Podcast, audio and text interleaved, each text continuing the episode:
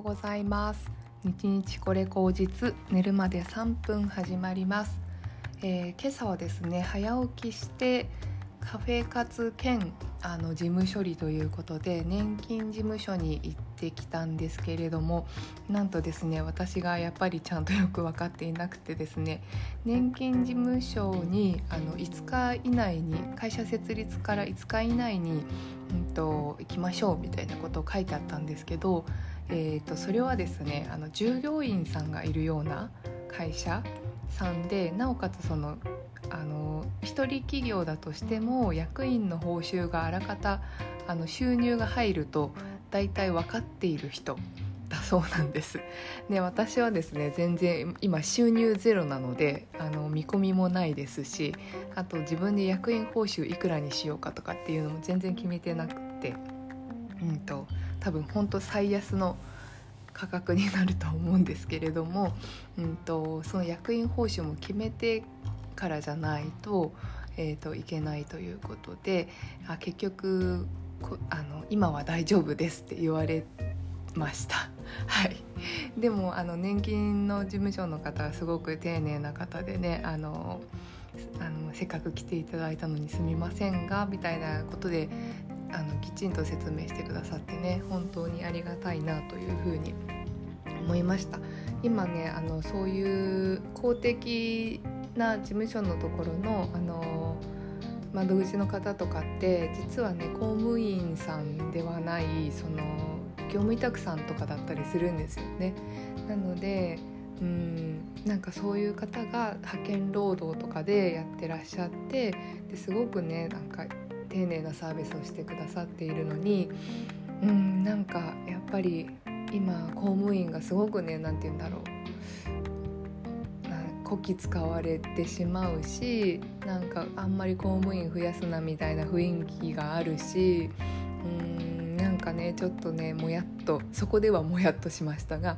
うん、でもすごくねあのありがたいなというふうに思いました。で帰りにねあのせっかくなのでその年金事務所のある、えーと、双子玉川だったんですけど双子玉川のあのカフェで、うん、ちょっと一杯お茶をしてえー、帰ってきましたえっ、ー、とですねうん双子玉川って楽天があるんですよね楽天って今すごくね外国人の採用が多くて、えーと、ちょうど通勤前8時半とかだったんで、あのー、すごくねインド人の方とかいっぱいいてねうんなんかこれからの日本ってそうなるのかなというふうに思いました。なんか労働する人が日本人だけじゃなくて多分絶対海外からね人が来ると思うんですよ。特に人口の多い国。例えばインドとか、うん、中国。IT だとやっぱインド強いのでインド人とか中国人の方もね人口多いし今結構 IT もね中国すごいのでそういう方々が入ってくるんじゃないかなっていう予感がねなんか、ね、双子玉川から分かるような感じがしましたね。はい。うん。まあまあそれは置いといて私はちょっとあの朝の朝活をねその事務手続きをしなきゃいけないということで行ってカフェに行ったんですけどやっぱりね朝動くとすごくね頭がすっきりするなというのと体もなんか喜んでる感じがしてですね。うん。なんか今日は隣のね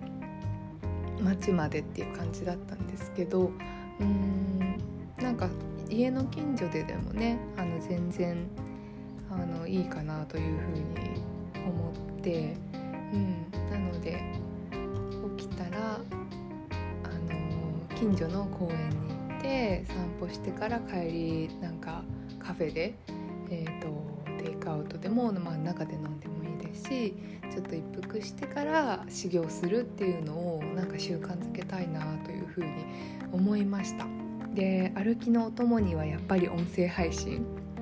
うん。最近あのながら日経っていうボイシーでやってる日経新聞のやつを聞いてるんですけどね。あのニュースのトピックスがすごく簡単にまとめられていて情報も入ってきてすごくねなんかパッて入ってくるしあとそのながら日記聞いた後にまあいつも聞いてる茂木さんとかあと最近はえー、鴨頭さんの奥さんの鴨明さんの ボイシーも聞いてるのでで結構なんか聞くのが増えてね歩くのも聞きながら歩くのも楽しいななんて思いますね。で体も動いてねちょっとすっきりするし、うん、いい朝を過ごせていたなと思います。明日お休みなんですけどね明日もできたら朝活動してうんなんかできると一日をスタートできるといいかなと思います。明日は姉に会いますのでうんなんかね 姉も一応その会社を起業していて今すごく頑張っているのでそのこととかについても話せたらいいなと思います。ではでは今日は月曜日皆さん頑張っていきましょう。いってらっしゃい。